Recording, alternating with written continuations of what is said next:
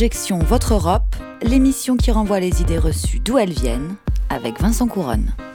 Chaque semaine, on vous propose d'analyser et de déconstruire les préjugés et les idées reçues sur l'Europe.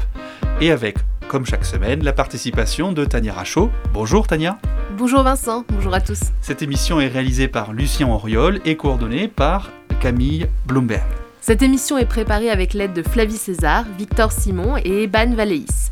Vous pouvez retrouver cet épisode et tous les autres sur le site internet des surligneurs, celui d'Amicus et les plateformes de podcast. Est-ce que la diplomatie européenne existe? Non. Car, euh, et ça c'est le problème que personne ne veut affronter Mmh. euh, en face, c'est que pour qu'il y ait diplomatie dans une unité politique, il faut qu'il y ait unité, identité. Or, euh, aujourd'hui, cette identité n'existe pas. Plus que jamais, j'entends défendre l'idéal européen. Mais cet idéal, je le veux avec les peuples d'Europe, pas contre eux. Il y a une civilisation européenne. Il y a une identité européenne. Il y a une culture européenne. Un mode de vie européen qui repose sur les nations. Ce sont d'abord les nations qui sont notre force. L'Europe, l'Europe, l'Europe. Alors vous venez d'entendre euh, d'abord Thierry de Montbrial, qui est directeur de l'Institut français des relations internationales et qui était invité du média L'Opinion. Et puis vous avez entendu ensuite Nicolas Sarkozy, alors président de la République, le 24 juin 2016. Alors, quelle est l'idée reçue du jour, Vincent? L'idée euh, reçue du jour, en fait, elle est un peu spéciale. Euh, L'épisode, d'ailleurs, va être un peu spécial. On va quelque peu sortir du domaine du droit qu'on aime tant et explorer les ressorts de l'identité. Est-ce qu'elle est nationale ou européenne ou les deux, ou même aucune des deux Hein, L'idée reçue de base, c'est qu'il n'y aurait pas euh, d'identité européenne. Pourquoi alors peut-on affirmer qu'il y a ou qu'il n'y a pas d'identité européenne et que cette idée plaît? Bien parce que, euh, Tania, les conséquences sont gigantesques de dire qu'il y a ou qu'il n'y a pas d'identité européenne sur la démocratie, nos sociétés, etc. Sur notre conception même. Et est-ce que c'est vrai ou est-ce que c'est faux? Bah, Dire qu'il n'y a pas d'identité européenne est plutôt faux. L'histoire et le droit nous montrent que cette identité est bien palpable. L'identité d'une bougie. Aujourd'hui, je vais vous parler de cire, et plus précisément vous lire un extrait de René Descartes et notamment de ses méditations. Mais voici que, cependant que je parle, on l'approche du feu. La cire, évidemment. hein. Ce qui y restait de sa saveur s'exhale, l'odeur s'évanouit, sa couleur se change, sa figure se perd, sa grandeur augmente, il devient liquide, il s'échauffe, à peine le peut-on toucher, et quoi qu'on le frappe, il ne rendra plus aucun son. La même cire demeure-t-elle après ce changement? Il faut avouer qu'elle demeure, et personne ne peut le nier. Voilà cet extrait de René Descartes qui nous fait penser un petit peu euh, au mythe du bateau de Thésée. Vous savez, un Thésée qui, de retour de l'île de Crète, même si son bateau a euh, changé toutes ses planches, tous ses clous et qu'il n'y a plus rien d'identique au bateau départ, ça reste le bateau de Thésée. Tout ça, pourquoi? Eh bien, l'identité d'une chose n'existe pas réellement. Ce qu'on perçoit, en fait, c'est l'idée que l'on se fait de cette chose. Autrement dit, l'identité d'une chose n'est pas innée, elle est construite. Et si je vous parle de ça, avant d'aborder un épisode sur l'identité européenne, c'est pour vous rassurer. Tout ce que je vais vous raconter n'est que du construit par l'esprit humain. L'identité européenne, pas plus que l'identité nationale, ne sont données. Elles ont été inventées, et pour paraphraser Ernest Renan dans sa célèbre conférence à la Sorbonne en 1882 sur Qu'est-ce qu'une nation Les identités ne sont pas éternelles, elles ont commencé, elles finiront. Ça permet de relativiser. L'Europe, l'Europe, l'Europe. L'identité européenne, c'est avant tout la diversité. Unie dans la diversité, comme le proclame la devise de l'Union européenne depuis 2000. Jacques Le Goff explique comment, au Moyen Âge, vont se concrétiser les premiers efforts d'unification politique de l'Europe.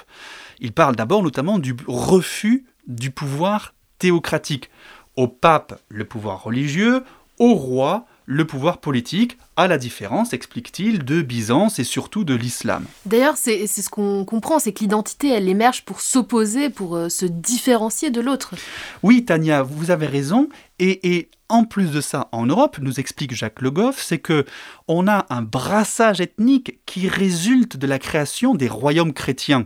Euh, aux Celtes, je cite hein, Jacques Le Goff, aux Celtes, aux Celtes germains, gallo-romains, anglo-romains, italo-romains, ibéro-romains, juifs, se mêlent les Normands, les Slaves, les Hongrois, les Arabes, etc., par des acculturations qui annoncent ce que sera une Europe ouverte aux vagues d'immigration, une Europe de la diversité culturelle et du métissage. Fin de la citation de Jacques Le Goff. Alors, la diversité des langues, des cultures, des confessions, des origines, etc., forme ce que l'auteur néerlandais Cis Nottebohm euh, nomme donc la pluriformité de l'Europe qu'il brandit hein, cette pluriformité comme sa composante la plus remarquable, car sa richesse est inépuisable et le désir de la conserver inébranlable. L'historien d'ailleurs Fernand Braudel n'écrivait-il pas que l'Europe, le monde, sont partie prenante de notre passé? La diversité donc est un trait tellement ancré dans l'identité européenne qu'il est même parfois difficile pour l'Union elle-même de la hisser au rang de valeur morale, car elle serait alors une référence commune bah, qui s'y est mal, il faut le dire, à la revendication d'une diversité. La création d'ailleurs par Ursula von der Leyen, la présidente de la Commission européenne, d'un poste de commissaire au mode de vie des Européens, n'a-t-il pas d'ailleurs créé une polémique? Alors même pour préciser, hein, le nom initial c'était protection du mode de vie européen, ce qui mettait un peu une ambiance refermée sur soi, alors que le titre actuel c'est promotion de notre mode de vie européen, ce qui est un petit peu plus activiste, Et- mais pas super convaincant pour autant. Oui, il faut dire euh, qu'aucune identité hein, n'est naturelle, et c'est peut-être un petit peu ce qui gêne. Euh, aucune identité n'est naturelle, pas même une identité nationale, forcément construite par des êtres humains. Euh, la Révolution française, la République, l'avènement d'un réseau de chemins de fer reliant les hommes et les femmes entre eux, etc. Et elle est donc mortelle, cette identité. Euh, au sens où elle pourra mourir un jour. L'identité européenne, eh bien, elle est de la même nature, humaine et donc mortelle. Comme le dit le philosophe Heinz Friesmann, l'Europe n'est pas issue d'un gène naturel, mais est née d'un geste intentionnel.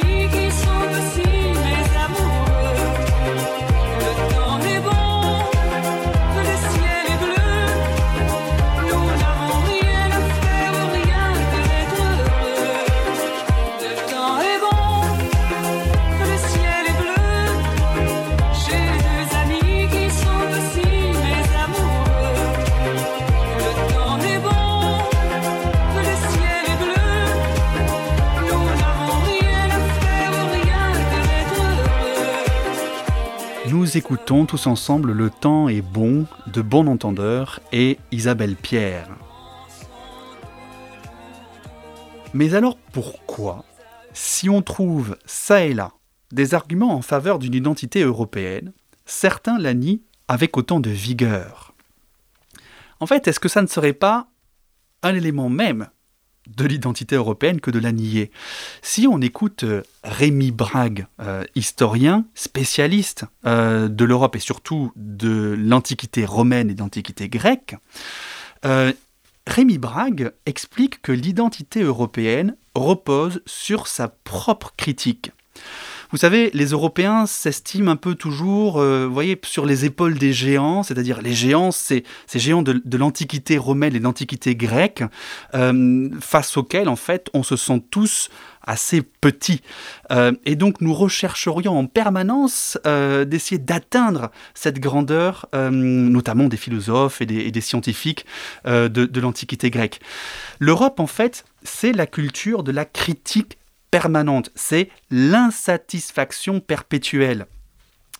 Euh, Anne-Marie Thiès, une autre historienne hein, euh, qui euh, travaille beaucoup sur une historienne surtout de la fin du Moyen Âge et de la Renaissance, et qui explique que le discours sur l'identité nationale a supplanté celui sur l'identité européenne au XIXe siècle dans un but politique. On était là en fait dans la suite de ce qu'on a appelé, et vous avez probablement tous appris ça à l'école, la querelle des anciens et des modernes. Les anciens qui considéraient que notre culture en Europe reposait sur l'antiquité grecque et romaine, et les modernes considérant que notre culture devait puiser ses racines en fait dans une sorte de, d'époque médiévale, locale, paysanne. Euh, et donc on a eu cette opposition comme ça entre les anciennes et modernes qui a vu une sorte de en queue de comète au 19e siècle voir l'émergence par la victoire des modernes, en quelque sorte, hein, l'émergence du coup des identités nationales. Et euh, le philosophe euh, allemand Heinz Wiesmann, que j'ai cité tout à l'heure, explique d'ailleurs que le propre de l'identité européenne, ce sont ces renaissances permanentes après des crises ou des ruptures, et ce, dit-il, depuis l'Antiquité grecque. Une autre caractéristique de l'identité européenne, c'est donc la diversité dont on a déjà parlé. On connaît la devise de l'Union, unie dans la diversité, mais cette devise, elle n'a rien du hasard. L'historien donc Jacques Le Goff, grand spécialiste, comme je disais tout à l'heure, du Moyen Âge, écrivait que déjà au Moyen Âge, l'Europe se distinguait par sa diversité, et que c'est cette diversité qui faisait sa spécificité, les langues, les ethnies, les traditions, etc. C'est bien que lorsque Nicolas Sarkozy créait le ministère de l'identité nationale en 2007, c'est l'aboutissement d'une campagne électorale qui avait vu ce thème largement éculé hein, sur les plateaux euh, de télévision, alors que l'Europe, pourtant, bah, n'avait pas attendu Nicolas Sarkozy pour intégrer et accepter les identités nationales, au titre de la diversité.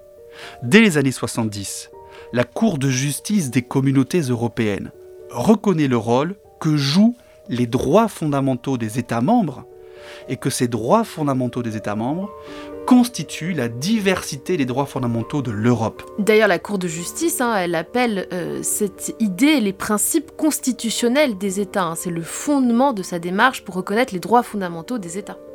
Oui, exactement, Tania. Et, on voit cette reconnaissance de la singularité, la spécificité des États, surtout en 1992 avec l'adoption du traité de Maastricht. On insère dans les traités européens l'obligation pour l'Union de respecter l'identité nationale des États. En 2007, Nicolas Sarkozy, bah, la question de l'identité nationale, elle a déjà été traitée. Est-ce pour autant nier l'existence d'une identité européenne Pas du tout. C'est reconnaître au contraire que la diversité fait partie de ces valeurs. Sans identité nationale, il n'y a pas d'identité européenne. Sans diversité culturelle, il n'y a pas d'unité européenne. On pourrait presque dire que c'est le mantra de l'Europe depuis le Moyen Âge. Le plan de relance européen de 750 milliards d'euros pour lutter contre la crise du Covid-19 prévoit d'ailleurs un outil intéressant au sujet de l'identité européenne. Ce plan prévoit que les États pourront bénéficier de l'aide européenne s'ils respectent les valeurs de l'Union, notamment les règles de l'état de droit. Et ce qui n'a pas plu d'ailleurs à la Hongrie et à la Pologne, hein, puisqu'ils ont bloqué pendant un temps euh, le budget. Pas, Exactement, ils ont fini, tout à fait, ils ont fini finalement par lever leur, leur réticence, et certains pourraient ajouter à la liste des éléments qui font l'identité européenne son système de protection sociale, par exemple, qui est unique au monde. Mais il y a une chose dont on est sûr, eh bien, c'est que dans cette identité européenne, on, trouve la dignité humaine. Et ça, Tania, je crois que c'est l'objet de votre chronique, et les droits de l'homme, bordel. Personne ne peut raisonnablement et sérieusement dire que la France est le pays des droits de l'homme. S'il y a une chose sur laquelle tout le monde peut s'accorder, c'est que l'Europe s'est construite en opposition aux atrocités de la Seconde Guerre mondiale pour qu'il n'y ait plus jamais de génocide et que la dignité de chacun soit respectée. L'affirmation d'égale dignité des êtres humains nous vient des philosophes des Lumières et prend, selon certains auteurs, son origine dans la vulnérabilité de l'homme. Il s'agit avant tout de protéger les plus fragiles, d'éviter que des abus ne soient commis sur ceux qui seraient en dépendance, pour garantir la dignité humaine de tous. Pourtant, le premier texte européen de protection des droits fondamentaux, la Convention européenne des droits de l'homme de 1950, ne mentionne pas le respect de la dignité humaine, à l'inverse de la Déclaration universelle des droits de l'homme de 1948, dont c'est le premier article. Et c'est aussi le premier article de la loi fondamentale allemande qui s'ouvre sur l'affirmation de l'intangibilité de la dignité humaine.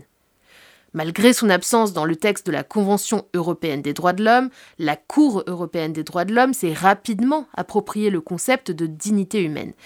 C'est notamment le cas dans un arrêt de 1995 dans lequel le juge européen a affirmé que l'essence même de la Convention est le respect de la dignité et de la liberté humaine. En revanche, la Charte des droits fondamentaux de l'Union européenne, entrée en vigueur le 1er décembre 2009, comporte bien un premier article sur la dignité humaine. Il faut d'ailleurs noter qu'à l'origine, l'article s'intitulait Dignité de la personne humaine, puis Dignité de la personne, pour finalement garder la notion de dignité humaine.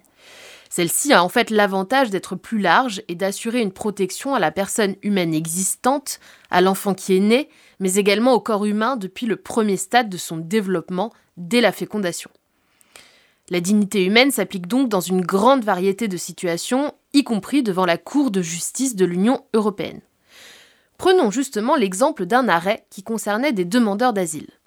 Plus précisément, trois personnes demandaient l'asile aux Pays-Bas en raison du risque de persécution lié à leur orientation sexuelle. Le problème, c'est que pour donner le statut de réfugié pour ce motif, il faut estimer crédible l'existence de leur homosexualité. En l'occurrence, le juge néerlandais ne croit pas au récit des trois demandeurs d'asile. L'un d'eux se dit alors prêt à se soumettre à un test qui prouverait son homosexualité ou à accomplir un acte homosexuel pour démontrer la réalité de son orientation sexuelle. Un autre propose de remettre aux autorités chargées de l'examen de la demande d'asile un enregistrement vidéo d'actes intimes avec une personne du même sexe. L'ambiance monte de quelques degrés pour le juge chargé de ces demandes. Pas à l'aise, il demande donc à la Cour de justice de l'Union européenne quelles sont les limites à la preuve que peuvent apporter des demandeurs d'asile pour démontrer leur homosexualité. Bon alors sans trop de surprise hein, vu le sujet, et étant donné qu'il paraît clair que les juges de l'asile ne vont pas signer un partenariat avec Marc Dorcel pour authentifier des vidéos, le juge de l'Union a dû rappeler aux autorités néerlandaises le concept de dignité humaine. Il nous dit S'agissant de la possibilité pour les autorités nationales d'accepter l'accomplissement d'actes homosexuels, leur soumission à d'éventuels tests en vue d'établir leur homosexualité ou encore la production par les dits demandeurs d'asile de preuves telles que des enregistrements vidéo de leurs actes intimes, il importe de souligner que, outre que de tels éléments n'ont pas de valeur nécessairement probante, ils seraient de nature à porter atteinte à la dignité humaine, dont le respect est garanti par l'article 1er de la charte. Merci Tania, merci de nous avoir écoutés. Objection Autre Europe, c'est terminé pour aujourd'hui. Rendez-vous au prochain épisode sur les ondes euh, de radio, le site d'Amicus Radio et celui des surligneurs. Toutes les références et les extraits, comme toujours, vous pouvez les retrouver sur la page de l'émission euh, sur le site d'Amicus Radio. Et puis pour l'actualité, suivez-nous comme toujours sur nos réseaux sociaux. À bientôt!